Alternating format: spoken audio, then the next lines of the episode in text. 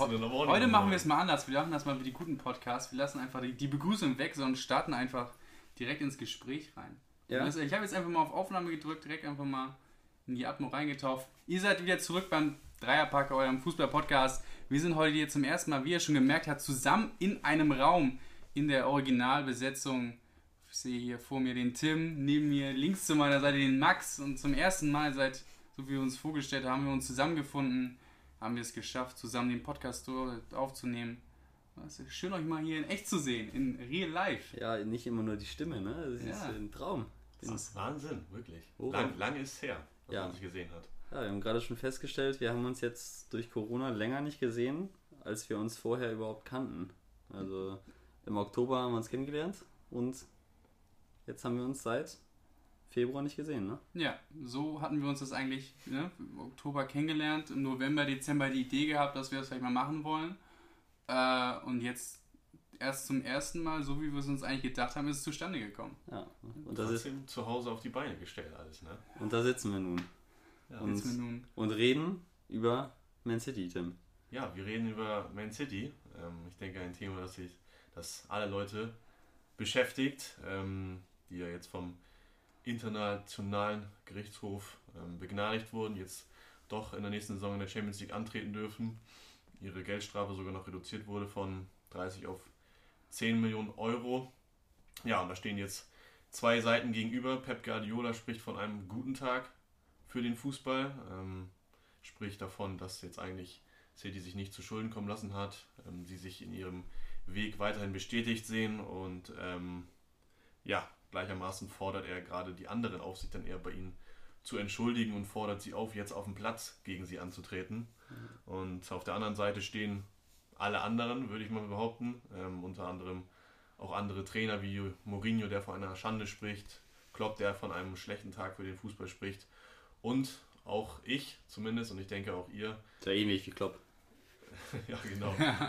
ja, ich sehe das eigentlich auch genauso wie ja, die, die Trainer und auch eigentlich alle anderen. Ich denke, dass es ein schlechtes Zeichen für den Fußball ist, vor allem für die UEFA ein sehr, sehr schlechtes Zeichen ist, ein schlechtes Urteil und vor allem auch für die Glaubwürdigkeit des Financial Fair Plays. Ja. Ähm, ja. Und gerade wo du Mourinho und, und Klopp ansprichst, äh, ist auch, äh, die, die sind ja stellvertretend für ihre, ihre Vereine, haben sich ja auch mit geäußert. Und das ist auch ein ganz schlechtes Urteil für Vereine, die wie Liverpool und Tottenham, ähm, ich habe jetzt nicht Deutsch, aber ich habe ein sehr sustainable financial Verein so führen. So, das ja. sehr finanziell berücksichtigen und nicht sehr ne, mit Geld um sich schmeißen. Und das ist halt auch für, für viele andere Vereine äh, kein gutes Urteil gewesen. Ja, das ist halt einfach, äh, ich finde, das konterkariert halt komplett den Gedanken, den, den das Financial Fair Play verfolgt und es zeigt halt einfach, dass es keine wirkungsvolle Möglichkeit gibt, solche, solche Ungerechtigkeiten, die einerseits durch, durch so viel Geld, was da reingesteckt wird, in Vereinen entstehen, ähm, andererseits aber auch durch diese, diese eigentlich ja offenbar verbotenen ähm, ähm, Strategien, die die da verfolgen bei City, dass das einfach keine, keine Strafe findet, weil solange das äh, lang genug unterm Teppich bleibt, so, jetzt ist es teils verjährt, oder, oder ähm, gut genug ähm, ja, verdeckt wird mit, mit ganz vielen verschiedenen, und das ist ja, geht ja auch ähm, aus, aus, der, aus der Urteilsverkündung hervor, es ist einfach nicht nachzuverfolgen gewesen. Es ist also, äh, alles irgendwie verdeckt worden, es sind so viele Verträge miteinander geschlossen worden, dass, dass das jetzt ja. äh, nicht nachvollzogen werden konnte, ähm, wie, die, wie die Geldflüsse gewesen sind, sodass das letztlich ähm, die Gerechtigkeit daran scheitert, dass, äh, dass eben sich jemand überlegt, naja, wie können wir das machen, da das Geld in ja, den Verein zu stecken. Sagen, wes weswegen Man City überhaupt angeklagt wurde und weswegen sie kurz davor waren. Das war. Dass sie Sponsoreneinkünfte über Gebühr bewertet haben und es als Sponsoreneinkünfte deklariert haben, obwohl es ja wahrscheinlich dann doch vom, vom Scheich kam aus, ähm, aus den Vereinigten Arabischen Emiraten oder aus Dubai? Weiß Dubai. Aus Dubai. Ja, genau. Also es, es war ja, es war ja so, dass es offiziell ähm, 10 Millionen, glaube ich, geben sollte von, von Etihad. Mhm. Und also so, so wie es jetzt aus den, aus den ähm, Dokumenten hervorgeht, auch von Football Leagues, sind es aber 80 Millionen gewesen und Ähm, genau, das kam aber dann wohl überwiegend, ähm, kam überwiegend von, vom Scheich, Scheich Mansur bin Zayed Al Nahyan. Genau. Also ja. Tatsache war halt, dass man mehr Geld eingestreicht hat, als man als, als man es angegeben hat. Und deswegen wurden sie halt von der UEFA ne, nicht zum ersten Mal, wurden auch schon von der FIFA im Jahr vorher angeklagt. Die, ähm, die Premier League ermittelt immer noch, ist jetzt aber aufgrund, dass es die FIFA und die UEFA schon nicht hinbekommen haben, äh, da was, ähm, ja, was Handfestes das Ganze zu, zu äh, belegen. Ähm, wird es wahrscheinlich auch unwahrscheinlich, dass die Premier League da jetzt nochmal ähm, das Ganze irgendwie nochmal Handlung ergreifen wird. Ähm, ist halt, ist, ist, ist, ist, ist, ist erschreckend. Dass man hätte die Möglichkeit nochmal jetzt damit mit dem Urteil ähm, was, ja, einen Landmark zu setzen. Ja. Das fordert ja auch vor allem andere so zur Nachahmung auf. Es ja. gibt genug weitere Teams wie PSG und so, die auch im Besitz von, von Scheichs sind, so die sagen sich dann auch, ja, wenn Man City nicht erwischt wird, ähm, warum sollten wir denn Angst haben, dass wir auch erwischt werden? Oder selbst ja. wenn. Und das das Einzige, also auch das Traurige, was Max jetzt schon gesagt hat, dass es einerseits daran gescheitert ist, dass es verjährt ist.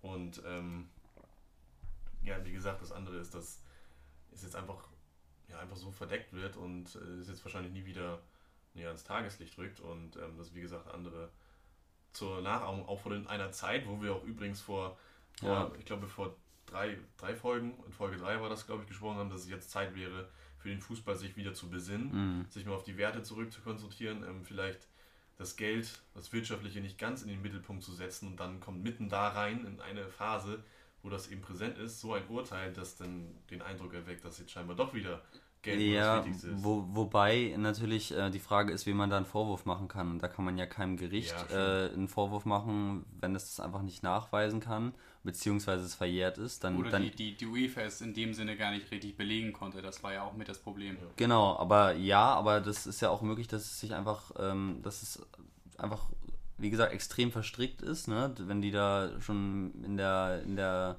mit der Voraussetzung reingegangen sind, dass sie das unbedingt verdecken wollen, dann lässt sich das bestimmt auch, bestimmt auch, ähm, ja, gut verdecken und dann ist halt die, dann kann man eigentlich den einzigen Vorwurf City machen und wenn das jetzt einfach eben ne, von, von so einem Gericht äh, gesprochen ist, so dann, dann, dann hat es ja auch eine gewisse Legitimität. Ja. Aber ich verstehe jetzt nicht so ganz, warum auch ähm, die, wenn sie sagen, das sagt Guardiola jetzt auch selber, wir haben, wir haben nichts zu verbergen, ja, wir haben alles richtig gemacht, ähm, keiner kann uns was anhaben, man sollte sich bei uns entschuldigen. Warum fördert man denn nicht die äh, oder unterstützt die ja. Ermittlungen? Wenn sie scheinbar nichts zu verbergen haben, dann können ja. sie doch einfach auch die UEFA unterstützen, hier belegen, Zahlen offenlegen, hier, wir haben alles richtig gemacht, ähm, wir, ist kein Problem und so weiter. Und ich verstehe nicht, man, sie wurden jetzt trotzdem mit einer Geldstrafe belegt. Ja. zwar weniger, nicht mit 30 Millionen, sondern 10 Millionen, aber ja, das wirkt dann für mich dann trotzdem so, dass sie immer noch was zu verbergen haben und dass da dann immer noch irgendwas im Busch ist. Und ja. warum haben sie dann nicht geholfen irgendwie bei den Ermittlungen? Wer Man City nicht geholfen hat, aber als einziger Verein, habt ihr auch mitbekommen, wir haben über die anderen Vereine gesprochen, die es nicht so gut fanden ja, und sich da auch gegen, es gab ja ein Open Letter oder die es unterschrieben haben, an die Premier League geschrieben haben.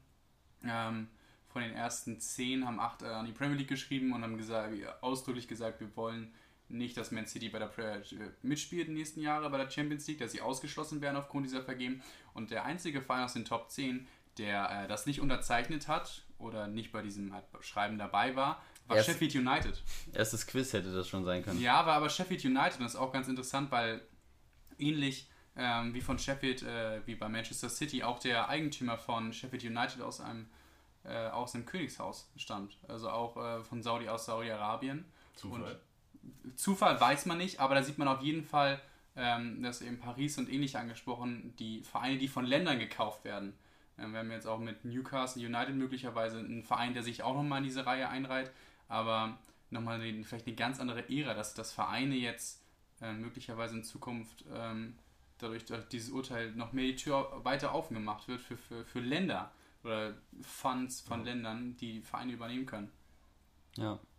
Das, ja. Wird, das wird auch interessant werden, wenn ähm, Man City dieses Jahr die Champions League gewinnt oder vielleicht auch nächstes Jahr. Ich glaube, dann könnte die Diskussion nochmal an Fahrt gewinnen und dann wird das ganze Thema noch weiter hochgebauscht, als es ohnehin schon ist. Ja, ja wie du es auch schon gesagt hast, gerade in so einer Zeit, ne, das ist, entspricht natürlich einfach überhaupt nicht unserem und ich denke auch dem Gerechtigkeitssinn aller weiteren Fußballfans, wenn so ein Urteil gefällt wird, weil es geschieht ja, auch wenn das jetzt vielleicht nicht ähm, nachzuweisen ist oder auch vielleicht dann noch gerade im Rahmen der Fußballgesetze oder der fußballrechtlichen Gesetze, es geschieht ja offensichtlich, und das ist da City nun auch nicht der einzige Verein, aber es geschieht ja eine Ungerechtigkeit. So, und, ja. und wenn Deswegen die dann, wenn die dann, äh, wenn es gefühlt was Handfestes gibt, so, und wenn das dann nicht bestraft wird, das ist, ja, ist schon ein fatales Zeichen. Ja, vor allem auch, wie Guardiola sich dann auf der Pressekonferenz äußert, dass man sich bei ihm entschuldigen muss. Also letztendlich, wenn man mal guckt, was da entschieden wurde, wurde ja gesagt, äh, entweder fehlen die Beweise, es ist verjährt, teilweise sind ja Sachen verjährt, und sie wurden ja, wie du schon gesagt hast, äh, dafür ne, bestraft, dass sie nicht kooperiert haben, obwohl mhm. sie sagen, also ich finde, es ist, es ist total dreist, ähm, da rauszugehen und zu ja. sagen, ähm, man soll sich bei ihnen entschuldigen und man soll sich ihnen auf dem, auf dem Feld stellen. Wie soll man denn sich den auf, den, auf dem Feld stellen? Wie soll sich denn ein Verein auf dem Feld stellen, wenn finanziell auf einer, in einer ganz anderen Liga gespielt wird und offensichtlich ja. auch geschummelt wird? So, ja. das ist auch, obwohl es ja jetzt gerichtlich ne, äh, widerlegt wurde, ist es ja, zeigen ja diese Dokumente eigentlich eine andere Richtung. Und ja. das ist äh, eigentlich von Guardiola hätte man sowas nicht erwartet. Hätte ich auch nicht, hätte ich auch nicht gedacht. Nee, und das ist eigentlich, äh, also ich, als das Urteil ursprünglich gefallen ist ähm, und, und das äh, Verbot aus, ausgesprochen wurde, da tat es mir eigentlich für Guardiola am meisten leid, weil ich ihn viel zu sehr mag und ihn viel zu gut finde, als dass er nicht im internationalen Wettbewerb dabei gewesen wäre. Und da, auch das hat ja Klopp gesagt, äh, wenn also, es wäre auf jeden Fall, es wäre ein Verlust, so wenn die ja. natürlich nicht dabei sind in der Champions League, weil sie äh, natürlich super Fußball spielen und, ja, und äh, da freut sich auch jeder Fußballfan drüber, das zu sehen. Aber ja, wie gesagt, ähm, das ja. Und jetzt stattdessen, nicht stattdessen noch irgendwie, irgendwie jetzt irgendwie Reue zu zeigen oder so, auch wenn sie scheinbar nichts zu vergessen haben, jetzt noch ähm, auf dem Transfermarkt jetzt scheinbar den Großangriff starten zu wollen. Alaba unter anderem ähm, ganz hoch der Liste und ich denke mal, da wird auch ähm, der ein oder andere Kandidat auf jeden Fall nochmal in der, in der ja, Verlosung sein bei Man City. Ich habe auch gelesen, irgendwie in den letzten Jahren 1,6 Milliarden Euro für Neuzugänge. In bezahlt. wie vielen Jahren? Ja, seit, nee, seit, der, seit der Übernahme ja. durch, den, durch den Scheich und eingenommen nur, glaube ich, 550 Millionen. Also da scheint schon. Ah, nur? Das sind ja Peanuts. Ja, das aber das, ja, ja. das verleiht. So, das kommt das Financial Fairplay sagt das ja eigentlich aus, dass ja. eigentlich das im Gleichgewicht sein sollte. So, und das ja. ist es ja einfach nicht, ne? Ja. Naja, wir sind jetzt. Aber Transfers ist doch, sind doch schon genau, ein gutes Stichwort. Transfers ist doch ein gutes Stichwort. Ja, wir haben letzte Woche in der, in der, in der Saisonrückblickfolge viel über Jürgen Klinsmann geredet, über den Mehrwert. Und ich hätte gedacht, ich als, äh, als, als Transfermarkt-Nerd bringe hier auch mal meinen Mehrwert rein und habe einfach mal drei, wo auch viel, es ist die Phase, es ist heiß, das Transfermarktfenster geht auf, Leute sind heiß, es kommen Gerüchte hoch, aber eigentlich um Spiele, die man immer kennt. Es weht frischer Wind ins Transfermarktfenster. Ja, aber auch mit ne, Jaden Sancho, wo geht er hin? Alaba eben angesprochen, aber ich habe euch einfach mal drei Spieler rausgesucht, die vielleicht nicht jeder auf dem Schirm hat, die auch nicht ne, ein Hidden Gem sind 18 Jahre und schon Machwert von 10 Millionen. Das ist nicht die Kategorie, die ich jetzt mal rausgesucht habe. Aber ich habe einfach mal drei Spieler rausgesucht, beschreibe euch gleich mal ein bisschen, was es für Spielertypen sind. Und dann können wir mal ein bisschen kurz sagen, wo wir glauben könnten, dass sie in der Bundesliga einen Platz hätten. Erster Spieler dafür wäre äh, Said Ben Rachma von Brentford. Mhm. 24 Jahre alter ähm, Algerier mit französischen äh, Wurzeln oder eigentlich franzosen-algerischen Wurzeln ähm, kommt äh, vom Nizza, spielt jetzt aber bei Brentford und hat in 41 Einsätzen ähm, oder in 40 Einsätzen in der Liga 17 Tore, 9 Vorlagen ge ges äh, gescored, ist auf beiden Außen beheimatet, ist ein sehr, sehr trickreicher Spieler. Championship, ne? Championship, zweite Liga, sind jetzt Dritter, mhm. ähm, zwei Punkte oder ein Punkt hinter dem direkten Aufstiegsplatz. Das ist ein sehr trickreicher Spieler, hat immer die Angewohnheit, sich fallen zu lassen und immer in die Mitte zu driften, ist auf der linken Seite beheimatet, eigentlich ein Rechtsfuß, aber wie die äh, Stats schon zeigen, 17 Tore, 9 Vorlagen, das ist äh, schon 28 Scorepunkte in der Liga, das ist äh, mehr als jedes zweite Spiel im Schnitt. Hat einen Marktwert von 10 Millionen und äh, ich könnte mir so jemanden sehr gut bei München-Gladbach vorstellen, dass er ein Mann für München-Gladbach mhm. ist. München-Gladbach hatte jetzt wurde schon mit David von Gent in Verbindung gebracht Ähm, brauchen vielleicht nochmal für die Offensive. Traoré ist nicht mehr ganz so frisch. Johnson verlässt den Verein. Ähm, äh, Hermann ist auch nicht mehr der Jüngste. Strobel ist auch weg. Das heißt, einer lässt sich vielleicht tiefer fallen, Neuhaus oder ähnliches. Und ich glaube, dass er, vor allem weil er rechts wie links spielen kann und in der Offensive sehr variabel ist, dass er jemand für Gladbach sein kann. Und auf jeden Fall ist, den man im Transfermarkt ein Auge drauf haben sollte. Ja, klingt, klingt sehr, sehr interessant. Ich äh, denke gerade drüber nach, wie der nach Wolfsburg passen würde, weil da ja auch das Geld tendenziell lockerer sitzt als bei anderen Vereinen. Ähm, Renato Steffen, äh, geht der? Habe ich irgendwie im Hinterkopf? Wisst ihr das? Hm, weiß ich gar nicht. Ich nicht nee. Okay. Na, jedenfalls ähm, jetzt mal die variablen Positionen und, und Einsetzbarkeit gepaart mit, mit Geld, äh, könnte ich mir ihn auch könnte ich mir auch da vorstellen in Wolfsburg, so wie das klingt. Aber ja, Gladbach klingt, klingt ein, einleuchtend. Ich glaube auch, Gladbach ist sowieso für jedes Talent, ähm, genauso wie, wie es Dortmund noch wahrscheinlich für ein paar größere Talente ist, eine super Adresse. Also wir haben da auch über den Verein schon ähm, gesprochen, letzte Folge, auch über Marco Rose gesprochen, ähm, über die Arbeit von Max Ebel, also was die auch da auf dem Transfermarkt leisten, hat man ja schon gesehen ähm, an Talenten wie Tyram, ähm, die auch eingeschlagen, der ja auch eingeschlagen ist. Ich würde auch sagen, ich, mir fällt jetzt noch auf Außen höchstens Hofmann ein. Ähm, ja. Aber ansonsten würde ich sagen, also es ist eine, Gladbach mit den Ambitionen, die sie haben, auf jeden Fall für jedes Top-Talent, ja. eine Top-Adresse. Ja, vor allem bei Rachma mit seinen 24 auch ähnlich wie Tyram, nicht mehr der, der, der, der ganz Junge, nicht mehr so ein mhm. super Top-Talent, so ganz frisch raus, hat auch schon ein paar Profijahre hinter sich, ist jetzt aber die Saison bei Brentford richtig durchgestartet. Ähm, durchstarten ist immer, eigentlich jede Saison, ist Usama Idrissi von, vom AS, AZ Alkmaar, sind diese Saison punktgleich äh, mit Ajax Amsterdam. Die Saison wurde ja abgebrochen, sind punktgleich, sind aber Zweiter geworden wegen einem, einem schlechteren Torverhältnis. Ähm, Idrissi ist äh, ein Teil von einer ja, super richtig gefährlichen ähm, Offensivachse. Kennt man Boadu, ist vielleicht dem einen oder anderen äh, FIFA-Spieler bekannt oder ähm, ja, Calvin Steng, auch ganz, ganz junge Talente. Aber Idrissi ist mit 24 schon ein bisschen älter, ähm, auch auf dem linken Flügel beheimatet, hat aber wirklich, müsste man sich mal, wenn man sich auf YouTube von Idrissi äh, Highlight-Videos anguckt, ist es eigentlich ein Klon von Ian Robben, nur seitenverkehrt. Mhm. Es gibt bestimmt über 20 Tore von ihm, wo er wirklich am 16er links reinschneidet und dann mit dem, äh, mit dem rechten Fuß das Ding in Winkel knallt. Hat in 44 Einsätzen die Saison 17 Tore und 10 Vorlagen ähm, erzielt. Wie gesagt, ist 24, hat einen Marktwert von 12 Millionen und es ist nicht die erste Saison, in der er so hoch scoret. Letzte Saison hatte er auch schon 22 Scorerpunkte, ähm, davor 24.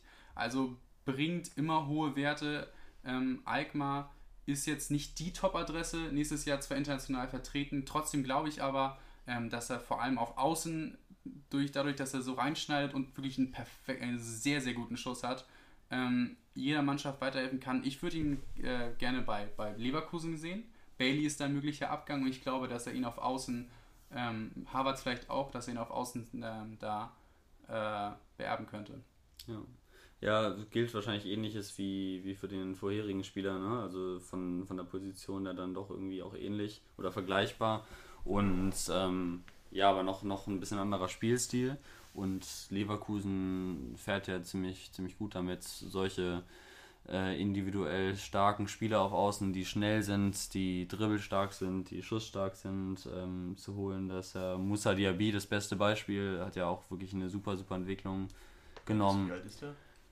Weiß ich nicht genau, aber das ist schon noch sehr jung. Ja. Also ich würde schätzen höchstens 21 oder ja. vielleicht noch jünger. Auf jeden Fall, ähm, das, das klingt, klingt sinnvoll, ja. So ein, so ein auch wirklich ähm, Spieler, der auch aus eigenen Aktionen was kreieren ja, kann. Sehr, ja. sehr, sehr, sehr abschlussstark. Also es ist einfach, muss man sich wirklich mal angucken auf YouTube. Es gibt wirklich eine Reihe, jeder immer der Move, rechts äh, zieht er von links, zieht er in die Mitte rein mit dem rechten Fuß ins lange Eck. Also das ist schon sehr, sehr stark. Und dann habe ich und noch. Es wäre, und es wäre noch eine Verbindung auch zu Peter Bosch, äh, zumindest ja, theoretisch, Holland, ne? Ja. Niederlande, also das, das Spricht dieselbe Sprache, ist auf jeden Fall. Wäre denkbar. Ja, ist auf jeden Fall bereit für den nächsten Sprung, würde ich sagen. Auch für bereit für den nächsten Sprung und vielleicht für jemand für, für deinen Herzensverein ist, äh, für den FC Bayern ist Ozon Eduard.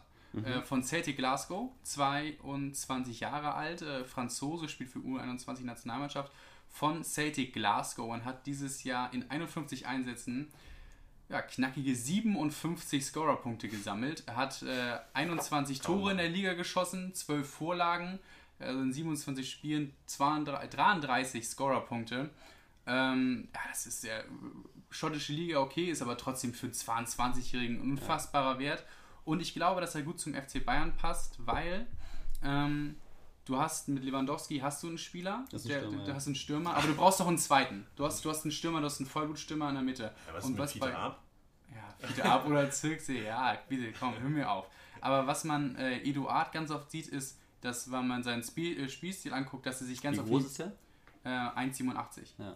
Dass er sich ganz oft in die Mitte fallen lässt oder tief fallen lässt und dann auf Außen äh, die Bälle verteilt. Mhm. Das heißt, er hat oft den Ball, lässt ihn ins Mittelfeld fallen, nimmt dann den Ball, lässt ein, zwei Leute aussteigen im Idealfall und verteilt dann den Ball auf Außen Und startet wieder in die Mitte durch. und startet in der Mitte durch und ist dann natürlich da eiskalt am, ähm, äh, am Vollenden, legt aber auch gerne auf. Und ich glaube, dass er in Kombination als, als zweiter Stürmer hinter sehr gut selber nicht ins Rampenlicht kommen könnte, aber sehr gut ein Gnabry oder ein Sané durch seine Spielweise ähm, in, in den Fokus setzen kann. Weil er dadurch, dass er sich immer tief fallen lässt, vor allem, das ist, wenn man sich mal irgendwie anguckt, wie er spielt, so sein Standard-Move, dass er fast bis an die Mittellinie kommt und dann aufdreht, dass er vor allem außen sehr gut einsetzen kann. Ich glaube, dass es beim FC Bayern sehr gut die neuen starken Außen äh, komplettieren könnte. Und einen ähnlichen Gedanken haben sie ja auch mit Sandro Wagner verfolgt. Das erinnert mich ein bisschen daran. Der war natürlich noch ein bisschen größer und jetzt nicht unbedingt für seine Pässe bekannt, aber der, das war ja auch seine Aufgabe, wenn er dann kam, die Bälle festzumachen, zu verteilen nach außen und dann in der Mitte durch die Größe und Kopfballstärke ähm, ja, Gefahr auszustrahlen. Also das, das klingt in der Tat einleuchtend. Hast du den Marktwert schon gesagt? Ja, der Marktwert liegt auch nicht hoch. Der ist bei, bei 13,5 Millionen. Das, Wie gesagt, es ist äh, ja vor allem jetzt gerade, das sind alles Alkmaar, Brentford und Glasgow, sind jetzt alles nicht große Vereine, keiner davon, glaube ich, bis auf Alkmaar in der Champion, äh, Champions League vertreten. Da kann man dann auch mal, das sind, finde ich, bei Marktwertbereiche bei den Zahlen, wo man durchaus mal für die Vereine, die wir genannt haben, zuschlagen könnte. Da wird jetzt keiner für ähm, für über 20 Millionen wechseln im heutigen Transferfenster und ich glaube, dass man auch für bei den Scorerpunkten, die ich da gerade genannt habe, auf die drei äh, Kompanen absolut in, im nächsten Transferfenster ein Auge auch. haben sollte. Ich glaube auch, dass es so ein bisschen zum, zum Weg vom FC Bayern passt. Das hat auch gerade äh, Karl-Heinz Rummenigge im Interview gesagt. Natürlich haben sie jetzt mit Sané einen absoluten Weltklasse-Spieler zu sich geholt, aber sie haben, er hat auch gesagt, dass natürlich auch Bayern äh, diesen Sommer auf dem Transfermarkt ein bisschen aufpassen muss, vielleicht mal ein bisschen sparen muss und nicht ganz so viel ausgeben muss und dass es dann auch gerade so eine Strategie sein könnte, die Kaderbreite, ähm, die vielleicht beim FC Bayern jetzt noch ausbaufähig ist, ähm, durch starke Talente dann eben aufzubauen. Da hatten wir jetzt QRC auch schon, über den haben wir auch gesprochen, der natürlich eher im Defensivbereich ähm, auf der 6 und der Innenverteidigung an, ansässig ist, aber ich glaube auch das kann dann ein Weg sein, so für den FC Bayern. Jetzt natürlich, wie gesagt, große Transfers können sie auch machen, aber vielleicht, wenn sie das in diesem Sommer jetzt noch nicht machen können, weil sie eben auch die wirtschaftlichen Folgen abfedern können, ist es auch ein guter Weg, jetzt ähm, die Kaderbreite durch Talente dann eben aufzubauen. Und da sind, glaube ich, auch die, ähm, die Namen, die du genannt hast, auch für die Offensive auch gute Alternativen. Vor allen Dingen ähm, bietet das ja immer noch die Möglichkeit, dann auch einen, einen Mehrwert daraus zu generieren, nämlich, nämlich die entweder, entweder zu entwickeln zu wirklichen Ja. Stammkräften oder dann eben sie so weit zu entwickeln, dass sie, wenn sie überhaupt mal beim FC Bayern waren, Stichwort Xelan Shakiri, dann kriegst du die immer noch für ordentliches Geld verkauft. Ja. Natürlich. Und weil, weil das sind eben nicht so, wie du auch vorhin schon gesagt hast, sind ja nicht Leute, die so jung sind wie Fita Ab, die noch nichts in An- und Abführung bewiesen haben. Und sind aber auch nicht so jung, dass wenn sie jetzt mal eine Saison abliefern, wo sie 10 Scorepunkte haben, dass sie mit 18 sofort einen Marktwert von wir uns in einer Kleis Preisklasse von 40 Millionen bewegen, die dann für den FC Bayern nicht Genau, das ist. sind halt Leute, die das schon bewiesen haben und auch nach einer schlechten Saison nicht äh, extrem abstürzen oder nach einer Saison, wo sie vielleicht bei Bayern wenig spielen, extrem abstürzen im Marktwert, sondern die haben den Marktwert äh, sich schon aufgebaut, dadurch, dass sie 23, 24 sind, einige Saisons gut gespielt haben und die kannst du dann entweder weiterverkaufen oder du entwickelst sie wirklich zu guten Leuten, behältst sie oder du entwickelst sie weiter, dadurch, dass sie mit den Topstars trainieren, ab und zu spielen und kannst den immer noch verkaufen. Also Ja. das ist auch, äh, denke ich, aus, aus ähm, wirtschaftlicher Sicht sinnvoll, so eine Ja. Herangehensweise. Ja. Ist auch absolut nochmal sehr interessant zu sehen, auch wie sie, wie die, wie die Top-Clubs in Deutschland jetzt auf dem Transfermarkt ähm, verfahren werden. Ne? Mit der Premier League können sie sowieso nicht mithalten, jetzt erst recht nicht da im Bieten. Vielleicht können sie es durch die durch die Perspektive der Bundesliga schaffen. Ohne Fans natürlich auch schwierig, aber es ist auf jeden Fall interessant, wie sich die äh, Top-Mannschaften da verstärken werden. Der FC St. Pauli hat sich auch verstärkt. Auch verstärkt, ja. Und ich würde auch sagen, ich würde auch das Wort verstärkt äh, in der Tat betonen. Und äh, es ist, denke ich, auf jeden Fall eine Verstärkung, nämlich auf der Trainerposition. Im Vergleich zu Jos Lukai, ähm, ja, wird es sicherlich eine Verstärkung sein. Also ohne, ohne, ohne äh, bösen Willen ist äh, schlechter, das, das wird auch so im Umfeld ähm, verlautet, schlechter geht es kaum. Insofern, also es, es, es lief viel schief und ähm, jetzt gibt es einen geradlinigen Typen, nämlich Timo Schulz, der jetzt ähm, der die Mannschaft übernimmt, aus dem Verein kommt, lange im Verein gespielt hat, vorher die U19 trainiert hat und jetzt nach, nach einigen Wochen der Verhandlungen äh, vorgestellt wurde als neuer Trainer. Hat natürlich ein gewisses Geschmäckle, dass es eben so lange gedauert hat, wo, wenn beim Trainer, der dem Verein, dem Sportchef, der das natürlich in Person von Andreas Bornemann, der das äh, verantwortet, dass es dann so lange dauert. So, dass da schwingt natürlich immer das Gefühl mit, dass es nicht die erste Wahl war. Daniel Thune war, war Wunschtrainer und ähm, das, das ist natürlich irgendwie so, so, so ein Begleitumstand, der jetzt nicht optimal ist, der für die Außenwirkung nicht optimal ist, der es vielleicht Schulz, Timo Schulz ein bisschen schwieriger macht. Aber, und das hat er auch auf der Pressekonferenz gesagt, und das fand ich eine ganz interessante Aussage bei seiner Vorstellung, gesagt, es ist mir völlig egal, ob ich äh, erste oder dritte Wahl bin, ich bin jetzt hier und ähm, will jetzt anpacken. Und er packt an und, und das macht er wirklich ähm, jetzt nach wenigen Tagen schon radikal. Das stößt bei vielen St. Pauli-Fans auf einerseits auf viel Zuspruch, andererseits, und das ist jetzt ein ganz interessantes Thema, auch auf Widerspruch, nämlich ähm, ist André Trulsen lange Jahre Co-Trainer gewesen unter Holger Stanislawski, äh, auch mit, mit Stani nach Hoffenheim und Köln gegangen ähm, und jetzt äh, seit 2018 wieder da gewesen.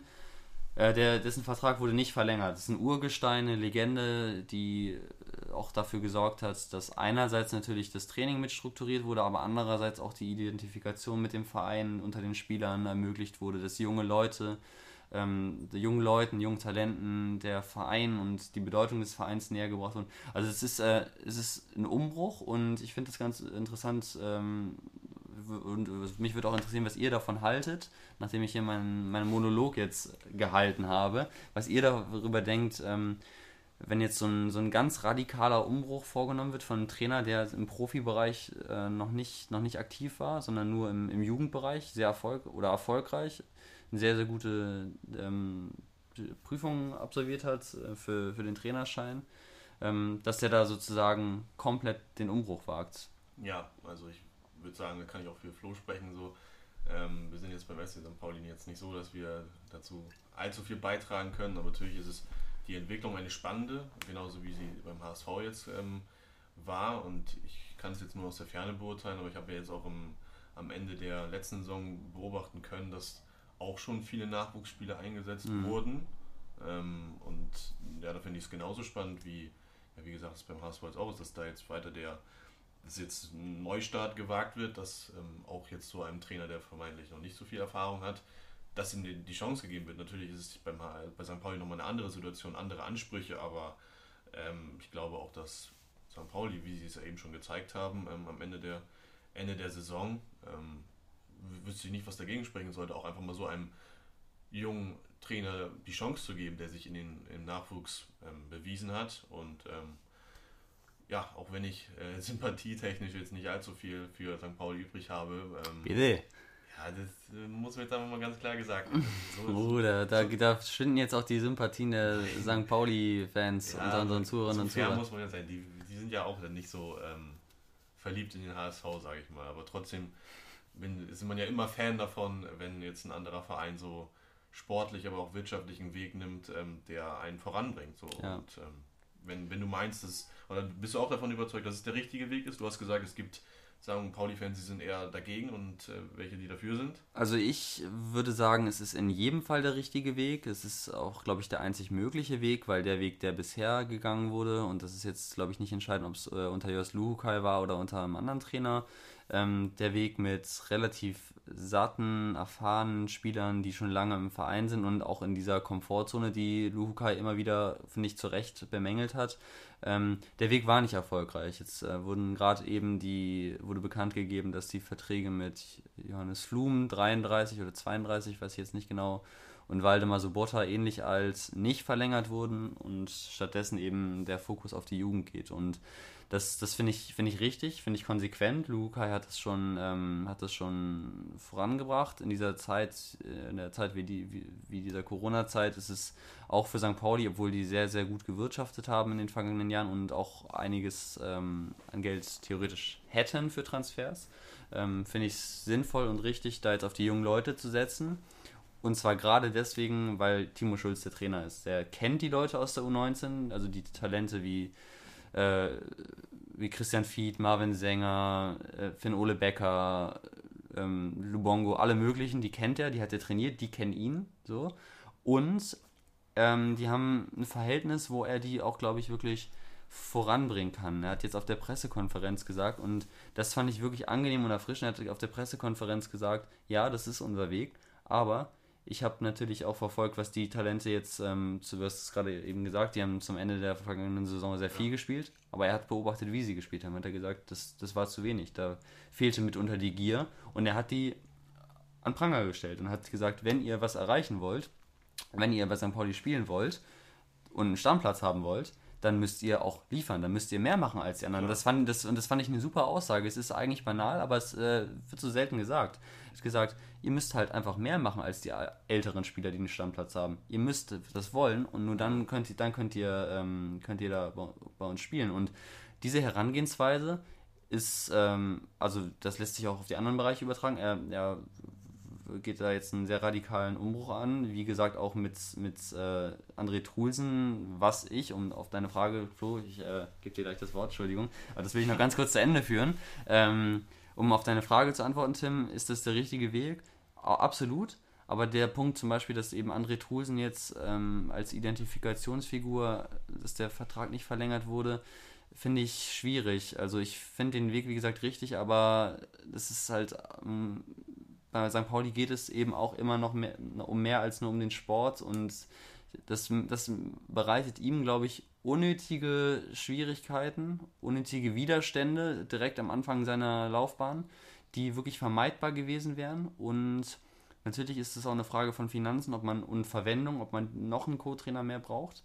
Hat jetzt ähm, vom ETV Lok VW Auch geholt. sehr interessant, ne? Vom ETV. Also eigentlich jemand, der so, so noch gar nicht wirklich Profi-Erfahrung hat. Aber extrem, extrem erfolgreich war mit dem ETV, ne? Also, weiß ich jetzt nicht genau. Ja, doch, das weiß ich. Also der, der, der ist Bundesliga, ne? U19 er ist, Bundesliga. Er ist sowohl mit der B-Jugend als auch jetzt mit der A-Jugend in die U19 Bundesliga aufgestiegen. Mit dem ETV, der ja wirklich ähm, sehr limitierte Mittel hat und ähm, genau, Co-Trainer Phil Nabawi kenne ich auch von Victoria, der, der, Stimmt, ja. der schwärmt auch von, von Lok und ähm, also und er ist sehr, sehr innovativ und das, genau, also um nochmal drauf zurückzukommen, da jetzt Truisen dann aber eben nicht zu verlängern, ähm, das weiß ich nicht, ob das, ob das der richtige Schritt war. Ich würde eher, würde eher sagen, es, es war ein Fehler, aber ein Fehler bedeutet ja nicht, dass jetzt ähm, dass darunter dann alles leidet. Deswegen, also ich würde sagen, es ist auf jeden Fall der richtige Weg.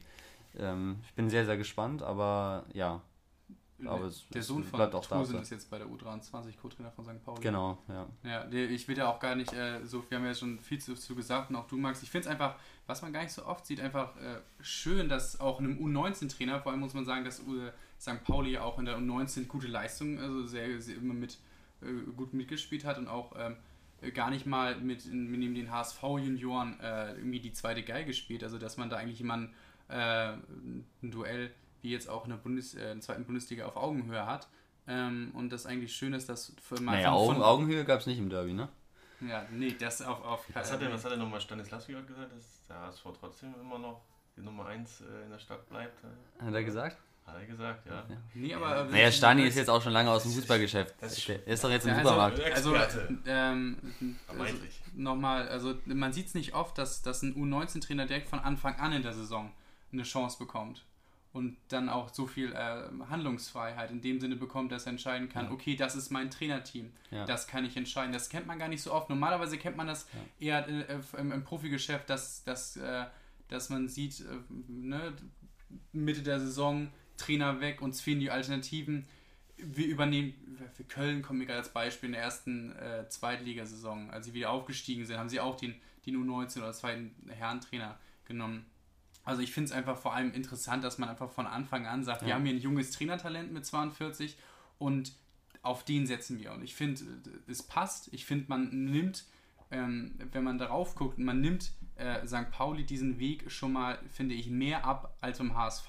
Mhm. Also wenn man ja. jetzt drauf gucken würde, würde ich sagen, äh, also ich glaube, ich ja, könnte uns darauf verlassen, dass St. Pauli strenger dazu, äh, da, da, da halt, dazu ja. halten würde als der HSV. Ja, genau. Und, und ähm, ähm, das das finde ich einfach, äh, also, ne, Ja, guck mal, wir, wir haben ja gesehen, wie viele, einfach, wie viele ne? junge Spieler schon bei St. Pauli äh, in der vergangenen Saison gespielt Und, haben. Und äh, jetzt zu Profis, äh, Profis geworden sind. Ich habe jetzt auch in der Zeitung gelesen, dass da auch äh, mehrere U-Nationalspieler äh, sind. Und ich finde es auf jeden Fall aufregend. Ich bin immer ein Fan von jungen Spielern. Ich glaube, junge Spieler können immer, auch wie Conte, ne, immer eine, eine gewisse, der hat jetzt unter Luca nicht mehr so viel gespielt, aber ich finde, ja, wenn er gespielt hat, Okay, war verletzt. Luca war, war, eigentlich sein größter Förderer. Also der so. hat ihn eigentlich rausgebracht. Und ja, okay, dann war er verletzt. Genau. Aber ich finde, dass er eigentlich immer sehr aufregend gespielt hat. Und ich finde, das können junge Spieler, ähm, können sowas bringen. Und ich glaube, dass sie auch bei St. Pauli, ähm, auch in, äh, bei den Fans, junge Spieler mehr Unterstützung bekommen würden als, ähm, sage ich mal, bei den Fans vom HSV.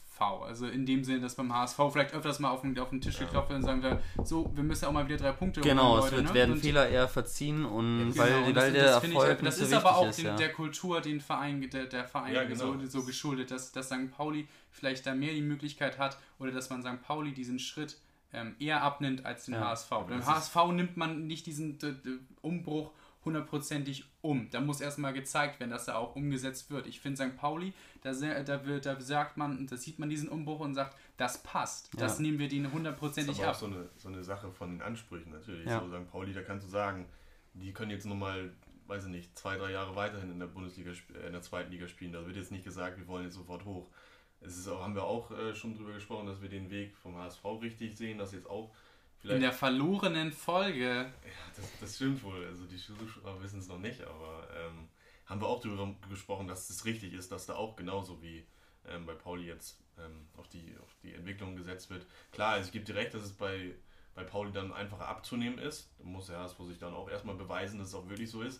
Aber das ist auf jeden Fall so eine Sache von den Ansprüchen. Ähm, das ist natürlich, nimmt man es als Fan des HSV jetzt nicht unbedingt direkt so ab aber das ist dann auch einfach dem geschuldet, dass dann auch trotzdem vielleicht irgendwo dieses, dieser Gedanke herrscht, ja, wir wollen jetzt mal, wir können jetzt nicht sagen, wir haben jetzt einen Dreijahresplan und dann gucken wir mal, wie das läuft und dann hoffentlich sind wir irgendwann zurück in der ersten Liga. Genau, das, das ist halt auch ein hektisches Umfeld beim, ja, genau. beim HSV als bei St. Pauli. Also das Umfeld und das Drumherum, ähm, gar nicht mal so von der Vertretenheit in, in, den Medien, aber so von, von den Leuten, die beim HSV gerne mal noch ihren, so ihren Senf dazugeben ist es halt auch nochmal automatisch. Eine größere Aufmerksamkeit. Genau, das, äh, das ist nochmal, ähm, aber ich glaube, dass es ist vor allem einfach ein, ein, schöner Trend zu sehen, dass viel mehr auf Jugend gesetzt wird, auf, äh, auf, auf junge Trainer. Ja.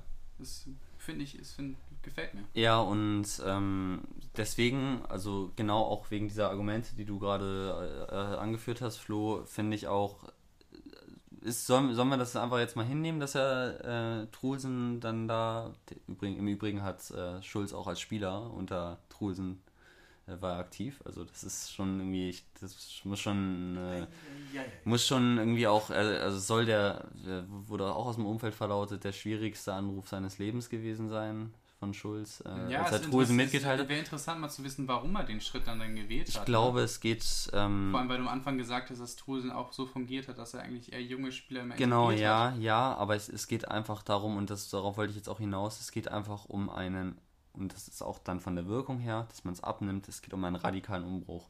Und der ist auch wirklich ja. nötig, glaube ich. Also es geht wirklich darum, alles, also er hat auch, äh, ganz interessant war auch ähm, die Aussage, Jos Luhuk, also von Schulz, er hat gesagt, Jos Luhukai hat viele Steine umgedreht und jetzt geht es darum, die Steine wieder zum funktionierenden ähm, Gebilde zusammen, zusammenzufügen. So, ja. Die Steine wurden umgedreht, es, äh, es ist jetzt klar, wo die Fehler liegen und jetzt muss man sie wieder sorgsam und sorgfältig ähm, zusammenschichten. Das finde ich ein schönes Bild und es passt und deswegen würde ich sagen, dann nimmt er vielleicht den einen Stein raus ähm, und, und ersetzt den vielleicht, weil der Stein vielleicht irgendwie ja, nicht, nicht richtig hält und äh, nimmt das ist wieder metaphorisch, ne? Und dann, und dann, und dann nimmt er einen Metaphersalat und dann nimmt er, nimmt einen anderen Stein und ähm, bringt eben genauso frischen, frischen Wind. Das ist, glaube ich, auch ein Zeichen an die Spieler, dass sie sich neu beweisen müssen und nicht sich äh, ausruhen können, weil sie zum Beispiel, wie viele Spieler, die schon lange da sind, ja. äh, andere Tools schon lange kennen, sondern es soll jeder raus aus der Komfortzone, es soll sich jeder neu beweisen müssen und deswegen schwierig äh, zu, zu rechtfertigen, auch für, für viele Fans, wobei auch einige gesagt haben, das fand ich ja eigentlich erstaunlich, bei der Vereinskultur von St. Pauli, die ja nicht nur auf Erfolg ausgerichtet ist, auf Sportlich, so, äh, sogar da haben einige gesagt, ja, es ist ähm, nur konsequent. Was mich noch interessieren würde, weißt du, was, er, was, für, was für eine Art Fußball er spielt? Er hat in der 19 hat spielen lassen, also ist jetzt schwer zu sagen, das und das System, aber was, ist ja. es eher, was, was hat er für einen Fußball spielen lassen? Äh, wurde er auch gefragt, er wurde gefragt, ob er lieber ein ähm, 5 zu 4 oder ein 1 zu 0 möchte. Er hat, ähm, eigentlich war die Kernbotschaft am liebsten ein 4 zu 0.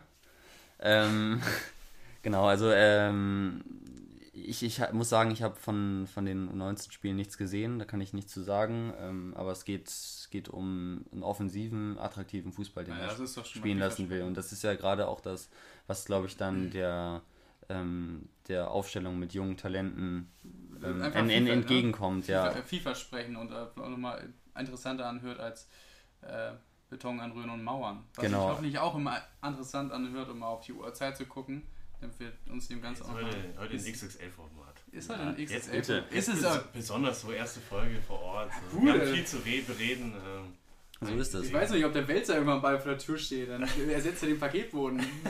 Na, jeden, ja, jedenfalls, äh, um dann auch mal wieder, damit ich schon wieder hier einen Monolog halten kann, ich halte mich äh, möglichst kurz. Ja. Vergangene, Woche, vergangene Woche haben wir ein gutes Themengespür gehabt, aber kein gutes Technikgespür. Da ist die Folge ja ähm, ja, Wer ist immer noch offen? Konnte, konnte, ja nicht, konnte, ja, konnte, ja, nicht, gesendet werden, aber wir haben gesprochen über die Relegation. Und zwar bevor dann äh, natürlich Nürnberg und Ingolstadt im Rückspiel aufeinander getroffen sind. Und wir, wir, hätte man die Folge gehört, hätte man auch meine Expertise, meine, meine Prognose gehört, die gesagt hat, das wird im zweiten Spiel nochmal eng. Ich habe gesagt, das wird Nein, hören wir eng. auch. Ich habe gesagt, aber Nürnberg in den letzten Minuten werden sie noch einmal. Also man, man, kann, man kann sagen, Flo's Aussage war, dass das entschieden sei. Aber, aber gut. aber gut, so viel können wir verraten. Na, jedenfalls haben wir darüber gesprochen und ähm, das, das Thema wollen wir jetzt auch einfach, weil sich das natürlich durch, ähm, durch das Rückspiel Weise, ne? zwischen durch das Rückspiel und die Art und Weise des des Rückspiels zwischen Nürnberg und Ingolstadt nochmal aufgedrängt hat, wollen wir nochmal drüber sprechen. Deswegen lautet meine These des Tages, die Relegation gehört abgeschafft. Und es äh, rührt einfach daher, und daraus haben wir auch schon mal in gewisser Weise thematisiert, als wir über, über ähm, die, die ähm, Relegationsspiele im Aufstieg von, ja. der, von der vierten in die dritte Liga gesprochen haben. Ja. Ähm, das, man wird einfach als Drittplatzierter und der dritte Platz war einfach ja eigentlich immer, und dann soll man das einfach mal aus dieser Tradition oder mit dieser Tradition oder mit der Geschichte begründen, war immer der Platz, der zum Aufstieg berechtigt hat. Im, in meinem Fußballverständnis, ähm, jetzt vielleicht nicht im, im Amateurbereich, wo sich das anders verschiebt, wo die Ligen kleiner sind, aber in meinem Fußballverständnis steigt der Dritte auf. Ja. So. Und, und ähm, das Argument, was, was auch, das habe das hab ich vergangene Woche in der, in der ich glaube, es war der Augsburger Allgemein, ähm, habe ich das online gelesen, das Argument in einem Relegationsspiel wird dem Verein aus der unterklassigen Liga nochmal die Möglichkeit gegeben, ähm, um den Aufstieg zu spielen, ist, finde ich, völliger Quatsch, völliger Mumpitz, weil wenn du einfach als Dritter aufsteigst, dann brauchst du überhaupt gar nicht mehr diese Chance zu haben. Deswegen, ich finde, das ist einfach unfair und wer, wie Werder Bremen auch nur 32 Punkte am Ende der Saison hatte, ähm, wenn meistens um die 38 Punkte äh, benötigt werden, um die Klasse zu halten, der hat es nicht verdient. Ja, so. wir können ja nochmal zusammenfassen für unsere, für unsere Zuhörer, die es jetzt nicht mitbekommen haben, warum und das nochmal. Und Zuhörerinnen. Ja, danke. Ähm, warum, warum das jetzt nochmal so hochgekommen ist, ähm, war Ingol, Nürnberg hat das Hinspiel 2 0 gewonnen und Ingolstadt hat dann nochmal, wie es jetzt nicht jeder Experte hätte sehen können, ähm, dass äh, das im Rückspiel nochmal, oder ich, ja, ähm, 3-0 geführt. Bis zur, ich glaube, 96. Minute war es. Ja. Und dann hat Nürnberg, ich habe das Spiel so ein bisschen nebenbei geguckt, äh, ja, nicht wirklich jetzt zwingend besser waren oder sagen wir mal. Wie das beim 0 zu 3 meistens ist. Wie es beim 0 zu 3 halt so ist, ne? So sah das Spiel dann halt auch aus. Ähm, und die haben dann halt nochmal das 3-1 gemacht und dadurch war es dann Auswärtstorregel, Gleichstand, Nürnberg ist in der Liga geblieben. Mal abgesehen davon, dass es ein Foul gab vor dem Tor. Ja, weiß ich nicht, ob das jetzt ein Foul war, da wurde ein bisschen geschubst, ist vielleicht aber ein nee, Aufstiegs-Abstiegskampf dann nochmal. Ja, aber das, das, das, das, aber das ist dann halt noch so eine Variable, Heizt die da reinspielt. aber natürlich nochmal an. Ne? Das, äh, wenn man halt bedenkt, dass dann äh, das auch noch nicht nur sportlich, sondern auf so einem Wege entschieden werden kann, wer auf oder absteigt oder wer nicht auf oder absteigt, ähm, gab es einen Videoassistenten? Ja, ja, gab es ah, okay. aber. Ja, ja, aber wenn man das auch nochmal in Betracht zieht, unabhängig davon, ob das jetzt ein Foul war oder nicht, aber das kann ja immer auch in den kommenden Jahren passieren, dass es äh, Fehlentscheidungen gibt. Also klare Fehlentscheidungen. Ja, das ist ja nicht ausgeschlossen. Und wenn das dann auf, auf, auf dieser Basis schlussendlich ähm, entschieden wird, das, das finde ich einfach, also es hat unfassbare finanzielle Konsequenzen mhm. und auch einfach, ähm, auch einfach Konsequenzen für für das Fansein oder für, ja. die, für die Fans und den Verein. Und das finde ich, das darf nicht in der Relegation entschieden werden. Ja, du, du sprachst jetzt auch gerade vom Faktor Videobeweis und äh, das klang, klang, jetzt eben auch schon an, haben wir letztes Mal auch durchgesprochen. Der entscheidende, entscheidende Faktor ist ja jetzt auch immer noch Auswärtstorregelung, die dann schon bei ähm, Werder gegen Heidenheim Anwendung fand und jetzt, was jetzt mir aus meiner Sicht noch ein bisschen ähm, zu wenig kam nach dem Spiel gegen Ingolstadt gegen Nürnberg, weil da so viel über Schiedsrichter diskutiert wurde und ähm, dies und das. Ja, natürlich auch, die Begebenheit, dass es ein Last-Minute-Treffer war. Ja, ne? klar, aber auch da wurde das im Endeffekt durch die Auswärts. Ja, und dann beides mal äh, für den äh, besser gestellt in, genau, in, in genau. Liga. Und ähm, das ist dann auch genau das Thema. Das ist, glaube ich, das ist, glaube ich, immer noch. Natürlich kommt diese Diskussion über diese Regel auch immer noch eher auf, wenn wieder mal der unterklassige Gegner ähm, verliert. Es ist nun mal so, ja, ähm, wenn der jetzt wenn er jetzt vielleicht gewinnen würde, dann würden alle sagen, ja super, die haben es verdient, aber auch gerade was Max eben gesagt hatte, wenn die, wenn die so eine gute Saison spielen, ob es jetzt ähm, ja, Ingolstadt war oder ob es jetzt Heidenheim war, 34 Spiele super gespielt hat und der Erstliges Kacke gespielt hat, muss man einfach so sagen. Ähm, Bitte. Ja, schön. Klare Aussage. Auto auf dem Tisch. Bitte. Also HSV hat dann auch damals, als sie Relegation sich dann noch gerettet haben, haben sie auch scheiße gespielt. Das muss man auch ganz klar sagen. Das ist jetzt, ja. das ist jetzt nochmal ganz klar so. Und natürlich wird die Diskussion dann eher aufkommen, wenn der Unterklasse. keine wieder, Gefangenen genommen. ja, aber. Nee, man kann ja, ja auch mal festhalten, dass diese Regelung, wenn man jetzt Quatsch. einfach mal, ja, auch mal einfach mal so von außen rauf guckt, egal, du hast eine Höhe, was da auch für Geldsummen für Unterschiede sein müssen. Wir haben beim, äh, einfach mal zwischen Bayern und Augsburg innerhalb einer Liga haben wir einen Unterschied vom, äh, von 400 Millionen am da Jahresende bei, beim Umsatz. Umsatz okay. Ja, ja. 400 Millionen innerhalb einer Liga. Und dann muss man sich jetzt mal nicht in diesem Extremfall vorstellen, aber was auch für, für Unterschiede von, von Möglichkeiten und, und, und von finanziellen Mitteln da in der Mannschaft investiert werden. Und dieser Klassenunterschied ist einfach, dann, wenn du halt 34 Spiele Kacke spielst, dann steigst du ab, so, dann und rettest nicht irgendwie Relegation, wo du dann einfach nochmal die Möglichkeit hast, mit einer besser aufgestellten Mannschaft in zwei gesonderten Spielen ähm, ja. dich nochmal in der Liga äh, Klasse zu halten. Ich finde einfach der Faktum, dass zwei Spiele über die ja. Leistung einer gesamten Saison und äh, ich meine, Ingolstadt, die hatten es jetzt sogar nochmal, dass. dass waren ja nicht mal schlechter, so. Zweimal Auswärtstorregeln entscheidet. So, und, äh, und bei Ingolstadt, die wurden jetzt auch nochmal doppelt hart getroffen durch die äh, Entscheidung im, ja. äh, im, im Spiel und die sind auch nur auf den Relegationsplatz gekommen, weil Würzburger Kickers in der Nachspielzeit am letzten Spieltag einen Elfmeter, der auch sehr fragwürdig ist, bekommen haben, äh, getroffen haben. Also, Sebastian Schubbern. Ja, der hat aber reingeschubbern, aber das ist echt so, das, das kannst du ja keinem irgendwie als gerecht verkaufen. Ja, ja genau, weil das haben wir ja, das haben wir auch schon mal besprochen. Ich weiß nicht, ob es äh, in der verschollenen Folge war. Ähm, ähm, Wird sie jemals wieder auftauchen? Das, das ist, ist die Frage, ja. ja jetzt äh, habe ich aber tatsächlich vergessen, was ich sagen wollte.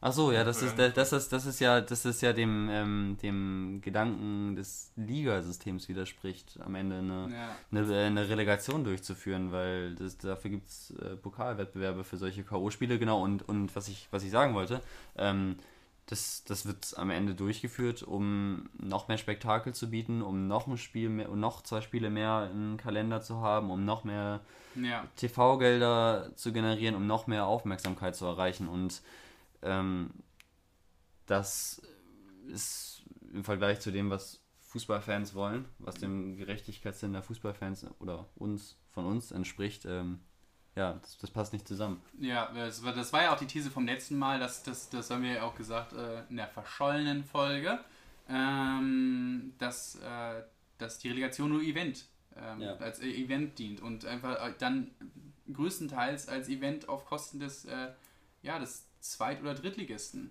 die dann halt darunter irgendwie dann gegen den großen Konkurrenten anrennen in zwei Spielen und eigentlich jedes Mal als, als, äh, ja, als, als nicht als Favorit da reingehen. Aber um äh, Timo Schulz zu zitieren, wir wollen, und das hat er für St. Pauli gesagt, wir wollen nicht vorwärts in die Vergangenheit, sondern zurück in die Zukunft. Wir wollen jetzt nicht mal über die, über die zurückliegende Relegation sprechen, sondern über das bevorstehende Quiz, oder? Das ist eine gute Idee, ja. Top, da sind wir wieder überragende Überleitung, Max. Ja, ich habe es auch dann äh, in, der, in der letzten Folge, äh, habe ich auch über das Quiz gehabt. Hier, was zückt er denn hier aus dem Mäppchen? Muss, muss ich auch vorbereiten natürlich. Ähm, ich habe letzte Woche äh, auch das Quiz vorbereitet. Da ging es auch ähm, passend zum ähm, ja, eigentlichen Saisonrückblick. Ähm, Gab es ein bisschen ein Quiz zur vergangenen Bundesliga. Ähm, habt auch schon angedeutet, das ist auch möglich, weil es gerade zeitlich ähm, ganz gut passt, ähm, weil vor ja, zwei, vier, sechs und so weiter Jahren immer ein großes Turnier anstand. Und ähm, ah. gerade auch habe ich heute vor zwei Jahren ja. wurde Frankreich Weltmeister und vor zwei Tagen, vor, also vor sechs Jahren und zwei Tagen wurde Deutschland Weltmeister. Und hey. ich wollte passend zum, zum Sommermärchen oder zu den Sommermärchen einmal einen kurzen, ein kurzes Flashback-Quiz zur WM 2014 mit euch machen. Sehr geil. Ah. Sehr geil. Ja. Sehr cool. Aber äh, einmal hier die Erklärung für alle Zuhörerinnen und Zuhörer. Tim sitzt jetzt hier mit einer. In einem Anglerstuhl. In einem Anglerstuhl. in meiner Kinderstube. Die hast du ja ausgepackt hier. Ja. Mit, mit einer äh, azurblauen DIN A4 Plastikmappe in der das Quiz die schimmert auch leicht gold. Ich musste das, das ja irgendwie hier mit. Also eine besondere wirklich, Aura um sich. Wirklich, äh, das, das könnte die Dreierpackmappe werden, finde ich, indem wir so äh, wichtige Dokumente wie dieses. Hat er auch aus so einem Koffer geholt, wie normalerweise, wo der DFB-Pokal oder der WM-Pokal drin transportiert wird, hat er auch Handschuhe angehabt, hat dann den Koffer aufgemacht und dann so ganz vorsichtig diese Mappe rausgezogen. Und man, muss, man muss wissen, das wurde alles mit Graphit geschrieben, oder? Ja, Graphit? Definitiv. Oder mit Edin Dzeko? Ja, Idee. Mit dem Edding. Jetzt Chico? Jetzt wird's wieder. Jetzt oh, Edding Chico. es, gab ja, es gab ja auch schon die eine oder andere Beschwerde hinsichtlich der Wortwitze. Es, es war, es, war, war, war, klar, dass es, es gab, wieder dazu es gab, es gab unter anderem äh, die Aussage, dass uns ähm, nur noch die Wortwitze, diese blöden Wortwitze, die muss ich auf meine Kappe übernehmen, ja. ähm, dass, dass, uns, dass das das Einzige sei, was uns noch von, vom gemischten Hack unterscheide. Und dann äh, wurde, wurde gesagt, dass ich das so, wenn ich das abstellen würde, dann wären wir auf demselben Niveau. Habe ich gesagt, das geht aber nicht. Das ist gar nicht unser Anspruch. Seine Welt. Wir Seine müssen Welt. besser sein, ne? Äh, das können wir auch nicht. Wir wollen ja auch nicht Max hier einsperren. Wir müssen ihn ja von alleine lassen, wenn wir ihn vors Mikro setzen. Und dann geht das los, ne? naja, nun jedenfalls. Ihr macht euch lustig ähm, über mein Mäppchen hier. Machen wir überhaupt nicht. Ich, ich, ich musste ja irgendwie hier an, ans andere Ende der Welt. Ähm, Die Kilian. Ähm, Mappé. Oh, oh, oh zur WM passen. Jetzt fängt er auch schon so an. Jetzt fängt er auch schon ja, so an. Ja, letztes Jahr Weltmeister geworden. Vorletztes Jahr. Naja, jetzt muss ich das ja nun irgendwie. Ich bin ja jetzt altbacken gewesen und habe es natürlich nicht am, äh, am, am, Handy vorbereitet, sondern habe einfach mal oldschool klassisch. Äh, mit Füller? Nee, mit, mit Kuli und Stift. Ah, okay. So, mit Kuli und Stift. Mit Kuli und Stift. Blatt und Kuli, wollte ich sagen. So, jetzt aber ähm, jetzt Schluss beiseite. Mir ist es egal. Ich habe ja, auch das System hat sich ja scheinbar bewährt in den letzten Folgen. Ähm, drei Fragen. Ähm, ein Punkt, zwei Punkte bzw. drei Punkte. Ist das mit K.O.-System wie bei der WM, oder? Nee, das jetzt nicht. Ähm, aber ich habe mir jetzt keine Gedanken gemacht, wer die erste Frage und wer die zweite. Also wer, welchen Fragenkatalog haben möchte, mir ist es egal. Schnick, Schnack, Schnuck oder Sucht euch das aus. Wer ist die Nummer 1? Max. Max, Max Sieg, Max, da, Max darf aussuchen. Was möchtest du? Möchtest du anfangen oder? Ja, ich fange an. Du möchtest anfangen? Ja. Gut. Ähm. Der Markus anfangen. Ach, der, Mann, Flo, das ja, ich auch. schrecklich. Irgendwann fange ich auch noch an. Naja, nun gut. Ähm, ja, ein Spiel, das uns aus dem Jahre 2014 natürlich am besten in Erinnerung bleibt, ist das 7 zu 1 im Halbfinale gegen Brasilien. Ja. Kann ich mich nicht daran erinnern. Unter, unter anderem. Habe ich geguckt mit der Gehirnerschütterung, muss ja am nächsten Tag. Ich dachte schon, du warst so betrunken da. Aber nee, da war ich 14. Sehr, sehr egal. Da habe ich noch ausgenüchtert. naja, nun, jedenfalls passend. Von äh, der Geburt, oder? pa pa ja, Max, du hast das Ganze vielleicht im Altersheim. passend, passend, passend zum Podcast hier gab es Mitte der ersten Halbzeit einen Dreierpack. Zwar nicht ähm, durch, eine, durch einen Spieler nur, und zwar durch Miroslav Klose, der durch seinen 16. WM-Treffer ähm, einen neuen Rekord aufstellte und zweimal Toni Kroos. Drei Tore innerhalb von kürzester Zeit. Und ich möchte von dir wissen, Max, wie lange genau denn diese drei Tore, also in welcher reinen Spielzeit, es geht also ja. ohne Unterbrechung, diese Tore gefallen sind. Ist es A, oder waren es A, nur eine Minute und 15 Sekunden, B, 1 Minute 50 Sekunden oder C, 2 Minuten und 20? Ich hätte gedacht, das ist länger gewesen, ja, aber das waren die fünf Tore, ne? Innerhalb von fünf Minuten oder so? Nee, es waren, es waren vier. Ich glaube, jetzt irgendwie drei oder vier Minuten später hat, hat Kedira dann ja. noch getroffen, aber die ersten drei waren dann tatsächlich innerhalb von. War tatsächlich so lange. Weniger als 200 Kannst du das nochmal wiederholen? Also, es waren 1 Minute 15, 1 Minute 50 oder 2 Minuten 20. 1,50. 1,50 sagst du? Ja.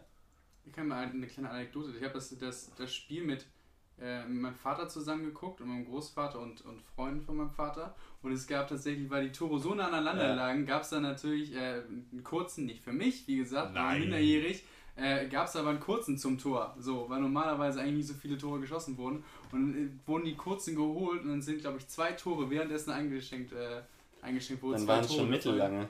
Ja, das war dann, schon das Tablett war ja, kniehoch ja. gefüllt. Aber ich glaube, es war. Tim, wie hast du das Spiel geguckt, bevor du die Antwort gibst? Wie ich es geguckt habe, ich habe es im, im, im Kreise des, des, des beschaulichen ähm, Dorfes, äh, wo ich dann herkomme, haben wir natürlich. Gallien. Was? Gallien.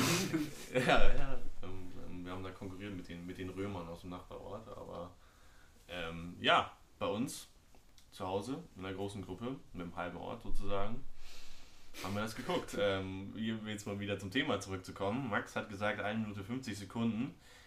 Und das ist leider falsch. Es waren tatsächlich eine Minute 15 nur. Ja. Also ich habe es auch, als ich es gelesen habe, super Wahnsinn. Gewesen. Es ist echt, das muss man sich mal vorstellen, weniger als zwei Minuten reine Spielzeit. Ja, der das war so aus der Tür, war, war in die Küche gegangen und dann direkt ist er jetzt rausgelaufen gekommen und das Tor gefallen ist, hat er irgendwie noch die Flasche in der Hand und ah, musste er direkt eine doppelte Runde einstecken. Wahnsinn. Es ist ja, so ein gut. Spiel, wo man eigentlich immer weiß, wo man war, ne? wenn man nochmal fragt, ja. wo warst du bei dem ja. Spiel, weiß eigentlich noch jeder, wo er, wo er war. Ja, absolut wird bestimmt hoffe ich auch noch jeder wissen, wo er das Ganze gehört hat, wenn ich hier die nächste Frage richtig beantworte. Ja, Max, Max enttäuscht mal wieder, mal sehen, ob das noch besser wird. Äh, Aber vergangene Woche habe ich gewonnen in der verschollenen Folge. Ja, das, ob das so Richtigkeit äh, entspricht. Werden wir ja nie wissen. Hm. Gut, das, das verwerfen wir jetzt mal das Thema. Ähm, ja, äh, gleichermaßen bleiben wir beim Turnier. Wir gehen jetzt ähm, weiter.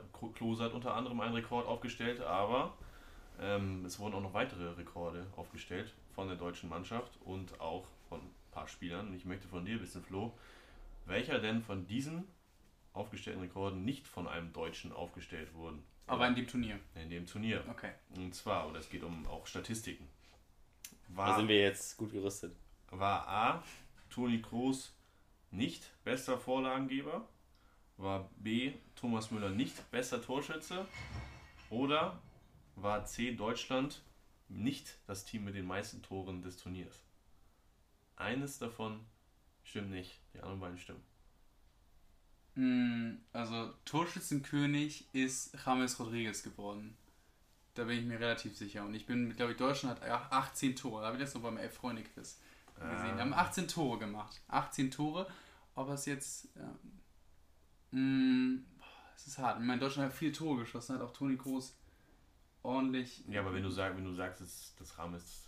Rames Torschützenkönig, ich kann mir aber auch vorstellen, dass, die beiden, dass die beiden aber joint Topscorer waren. Ach so. Ähm, boah, das ist ja ist eine knifflige Frage. War wir letzte Woche gute Fragen von Tim. Ähm, ich glaube einfach, dass, dass James Rodriguez und Thomas Müller gleich viele Tore hatten. Ähm, und sage einfach mal, dass äh, Toni Kroos nicht die meisten Vorlagen gemacht hat. Das ist leider dann auch verkehrt. Du warst auf dem richtigen Weg mit James Rodriguez. Der hat ja, die Krone, den, den Pott, die, äh, die Torjägerkanone geholt mit sechs Treffern und Müller hatte nur fünf. Ah. Toni Kroos mit vier Vorlagen. Ich glaube, mit Juan Quadrado. Bin ich ja wie Werder Bremen im Saisonfinale. Ich habe die Lösung mit Rashica zur Verfügung, aber packe sie auf die Bank und entscheide mich für, für irgendjemand anders. Ja, nun gut. Ähm, ihr bleibt beide damit bei, bei null Punkten. Alles, alles noch offen, auch für Max. Zweite Frage, zwei Punkte. Und zwar möchte ich, jetzt geht es ähm, ein bisschen globaler, bevor wir gleich in der dritten Runde nochmal auf Deutschland zurückkommen, ähm, möchte ich von dir wissen, welches Team denn bei der WM 2014 zum ersten Mal in einer WM-Endrunde antrat. Es ist A, also alle drei Mannschaften waren übrigens dabei, die ich jetzt nennen werde, aber eine eben zum ersten Mal. Es ist A, Bosnien-Herzegowina, B, der Iran oder C, Honduras. Ich kann mich nicht daran erinnern, wann Bosnien-Herzegowina schon mal vorher dabei war, aber gefühlt, ich, also ich, bevor du überhaupt die Antwortmöglichkeiten gegeben hast, hatte ich Honduras im Kopf. Ähm, das ist jetzt die Frage. Ja, also 2010. Na gut, da könnte Bosnien auch dabei gewesen sein. Ich sag Honduras. Aber auch da warst du eigentlich auf dem richtigen Dampfer unterwegs. Bosnien-Herzegowina wäre es gewesen. Ja, beide, beide, also alle drei Teams in der, in der Vorrunde ausgeschieden zwar. Honduras Vierter, der Iran Vierter und Bosnien-Herzegowina Dritter in der Gruppe F. Allerdings tatsächlich Ach, die Bosnier das erste Mal dabei. Gibt's auch gar nicht. Tut mir leid. So, damit hat Flo wieder die Chance, Jawohl. in Führung zu gehen. Na. Und zwar möchte ich dann von dir einmal wissen, es geht um drei Hochkaräter, die sich auch wie Deutschland 2018 ähm, in den letzten Weltmeisterschaften nicht unbedingt um Ruhm, mit Ruhm bekleckert haben. Und ähm, da möchte ich von dir wissen, welches dieser Teams denn nicht in der Vorrunde ausgeschieden ist. Ist es A. Spanien, B. Italien oder C. Niederlande? Niederlande ist nicht ausgeschieden. 2014. 2014 ist nicht die Niederlande ausgeschieden, weil der, es gibt den, Titelverte den Titelverteidigerfluch ja. ja. Italien ist, 20, ist 2010 ausgeschieden, Spanien 2014, Deutschland 2018 in der Vorrunde. Italien ist aber auch ausgeschieden, weil sie ja irgendwie nicht gegen, äh, ich glaube, was war gegen Costa Rica haben sie nicht gewonnen oder unentschieden gespielt und äh, Holland ist dann noch Dritter geworden. Holland ist nicht ausgeschieden in der Vorrunde. Da muss ich dir sagen, hast du dann tatsächlich mal recht. Ähm, ich glaube, die, die beiden WMs vorher oder EM 2008 oder 2012 waren sie, glaube ich, gar nicht dabei oder waren sie da auch in der Vorrunde raus? Einmal waren sie nicht dabei. waren sie dabei, glaube ich. 2010 oder, oder 2010 waren ja, sie. 2018 waren sie nicht bei der WM. Ja, oh, da, das mag sein. Holland.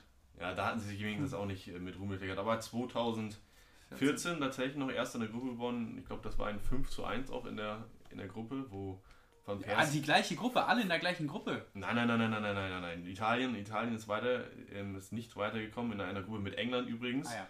Italien wurde Dritter und England Vierter. Mhm, Classic. Auch, auch ein bisschen. Wer war da noch drin? Ich, ich hab's, ich hab's nachgeguckt, aber das war auf jeden Fall vermeintliche Todesgruppe. Ich, ich meine sogar, dass da der vermeintliche Under, Underdog. Ähm, Underdog. War es was Costa Rica oder war es. Auf jeden Fall haben ah, Holland nee, und Chile. Nee, nee, nee, nee, das Chile. war. Ja. Könnte sein. Nee, Chile waren, waren die nicht mit Spanien noch? Ja, das kann auch sein. Jedenfalls, Niederlande wurde, wurde Erster in der Gruppe, hatte auch da den fliegenden Holländer mit. Die hatten Uruguay, glaube ich. Oh, Bitte, das war's. Nee. Uru Uruguay war mit Italien. Und deswegen, und Luis Suarez hat noch äh, Chiellini gebissen. Das war's. Äh, gutes Gedächtnis, gutes Gedächtnis. Das verhilft dir auf jeden Fall dann zu den ersten zwei Punkten. Oh, bitte. Ja, Max, jetzt musst du bist, hast, bist ein bisschen unter Druck, muss man ja sagen. Das kenne ich an Und jetzt kommen wir zum Finale, ja, zur finalen Runde, aber auch zum WM-Finale. Deutschland gegen Argentinien. Ähm, wir, haben, wir haben zwei Helden gehabt, zumindest aus meiner Sicht. Und es geht jetzt um diese beiden Helden in den beiden Finalfragen. Und zwar haben wir da auf der einen Seite bei deiner Frage, Max, dein, dein persönlichen Helden vielleicht auch, Bastian Schweinsteiger. Ich dachte Erik Durm. Kevin Großkreuz.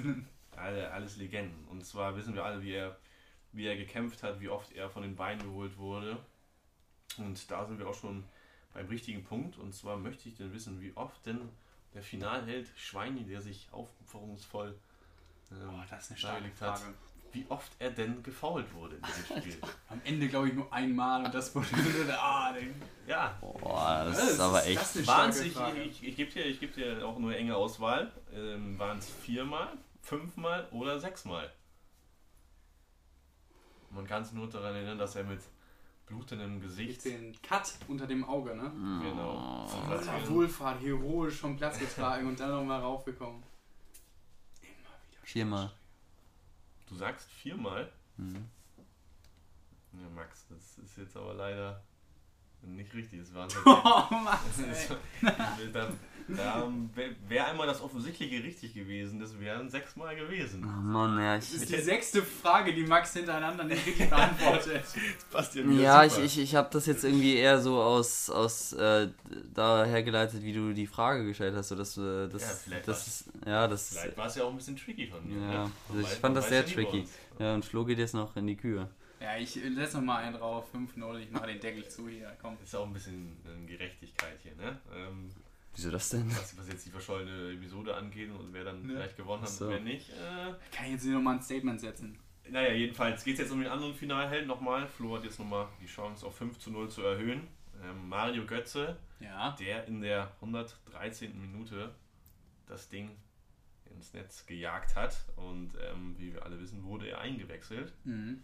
Und ich möchte von dir wissen, wann er denn eingewechselt wurde. In welcher Minute? War es Minute 82, Minute 88 oder Minute 94? Und ich meine mit Minute 94 also schon die Verlängerung. Also nicht Nachspielzeit, sondern wirklich 24 Minute, 94 Minute der Verlängerung. Vierte Minute der Verlängerung. Richtig. Also nicht in der Nachspielzeit. Nicht Das ist das die 94. Minute der Verlängerung.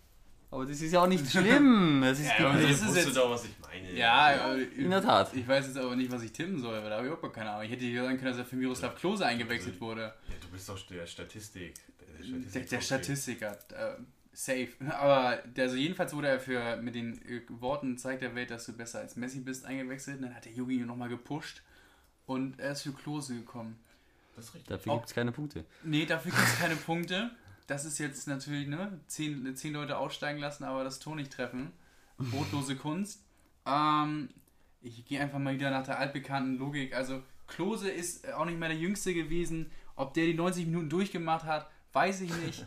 ähm, deswegen sage ich einfach mal 194. Vierte Minute der, der Verlängerung, sage ich jetzt. Ja, hast du- hast du nicht gerade- Nee, habe ich, hab, ich hab ein anderes Bauchgefühl. Deswegen. Das sind die- das äh, Hast Das- das, mal das- schön argumentiert andere- und dann völlig in die andere Richtung. Ja, andere. Richtung. Ich habe mir das gerade einfach mal anders argumentiert. Das ist man dann auch ne, beim Podcast live dabei, wenn einfach mal ja, die Emotionen umschwingen und ich sage andersrum. Vier, vierte Minute der Verlängerung. Ja, das ist dann aber leider auch wieder nicht richtig. 82. Nee, auch da wäre Max nicht mal mit dem, mit dem Nachzügler, hätte nicht mal abstauben können. Es wäre die Minute, Minute 88 gewesen, kurz, kurz vor Ende der regulären Spielzeit. Und damit zwar nur mit einem 2 zu 0, aber dennoch vermeintlich souverän, weil Max mal wieder enttäuscht wird. Ich hätte noch ähm, bei vermeintlichem Gleichstand die Zusatzfrage gehabt, ähm, weil es die bisher mit der WM 1998 in Frankreich die torreichste WM war. Mhm. Und ähm, hätte euch dann gefragt, wie viele Tore denn gefallen sind während dieser WM und hätte euch da schätzen lassen. Was glaubt ihr?